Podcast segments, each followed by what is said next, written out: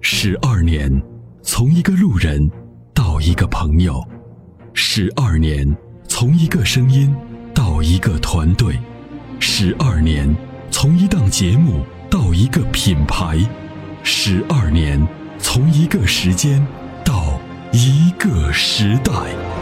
参谋长说：“车十二年，十二年的坚守，十二年的陪伴，积累、超越、突破、实现，十二年，感谢有你一路相伴，十二年不惧不退，携手并肩，初心不改，砥砺前行。”参谋长说：“车，再出发。”再出发。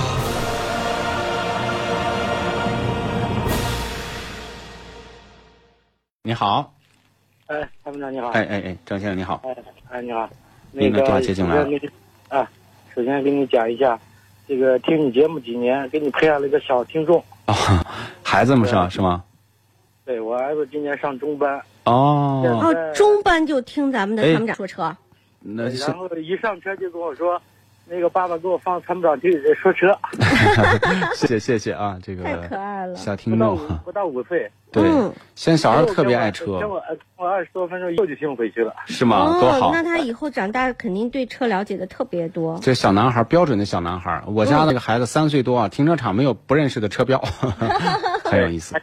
他现在就在听着，我说爸爸给你接打打进去，咱们问问题。好的，好的，好的，先向我们这位小听友啊问一声好，嗯啊，改天有空呢，叔叔跟你咱们跟你爸爸一起去玩车，啊，我们去嗯开开卡丁车，去看看车展啊。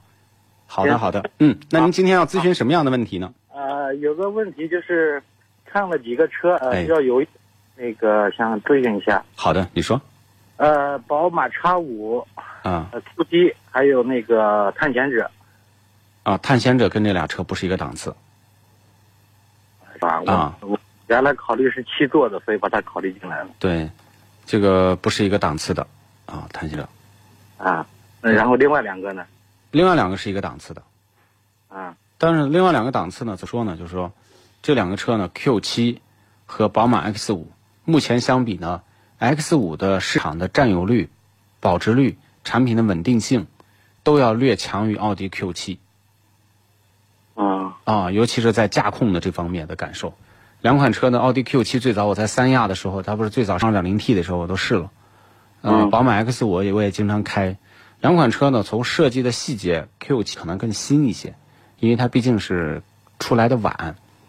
但是呢，宝马的优势呢，就是，呃，现在整体的这个社会保有量、认知度，呃，产品的质量稳定度，呃甚至对汽油的这种挑剔的程度，啊、都会好于奥迪。 ，OK。那就是说，因为现在叉五是它是没有七座版吧？原来是考虑，因为现在家里马上有两啊个小宝宝，哦，明白，明白，对，明想买白。个七座的，所以就是说，如果七座的话，那你就就只能是考虑考虑奥迪，因为探险者它跟这些车就不是一个档次。啊探险者严格意义上说，它在美国呢，这个车啊，它应该是一个人民币在二十万左右的车对，啊。这个宝马的 X 五跟 Q 七呢，应该是在人民币四十到五十万元的车啊，啊，它这有本质的区别。就是说如果不考虑七座，就是叉那五就是 X 五不，对 X 五。如果说呃考虑七座，那只能是 Q 七了那你你想买它没有啊？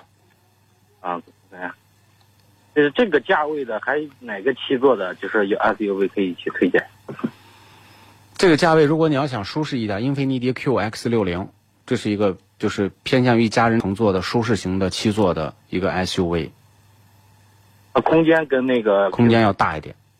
比 Q 七还大就它不是说它的长度有有那么长，它实际上它的是叫呃有一类车型叫什么呢？叫 S MPV 化的 SUV，就是它实际上更注重的是车空间，它不太注重说这个车的驾控、操控啊，就是公路性能啊，它没有那么多的负担，它只是说我这几个人坐在车里面能不能舒服，同时底盘比一般的车高一点。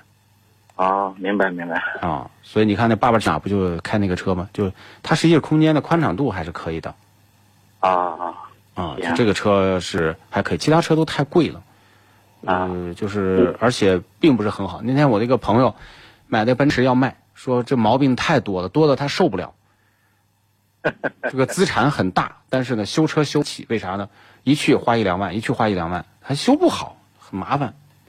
对的，对的，对的。现在就是要要性价比还要考虑后期维护这个方面。那后期还有各个综保值啊，综合考虑。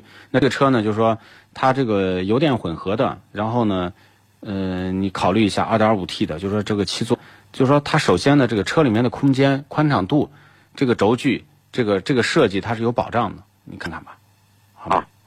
好好哎呃，感谢。哎，再次的向你的孩子啊，我们的小听众问好，好吗？好，啊也祝你节目越办越好哎啊！，好，谢谢，再见，好拜拜，嗯。谢谢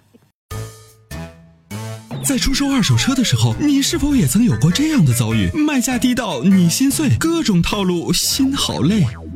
参谋长说车推出二手车帮卖服务，一对一上门检测评估，全国竞拍，坐等高价，平均一天成交，方便快捷，全程免费，交易无忧，为您实现合理范围内的利益最大化。详情关注参谋长说车车友俱乐部下方按钮，选择二手车帮卖，或直接回复二手车即可。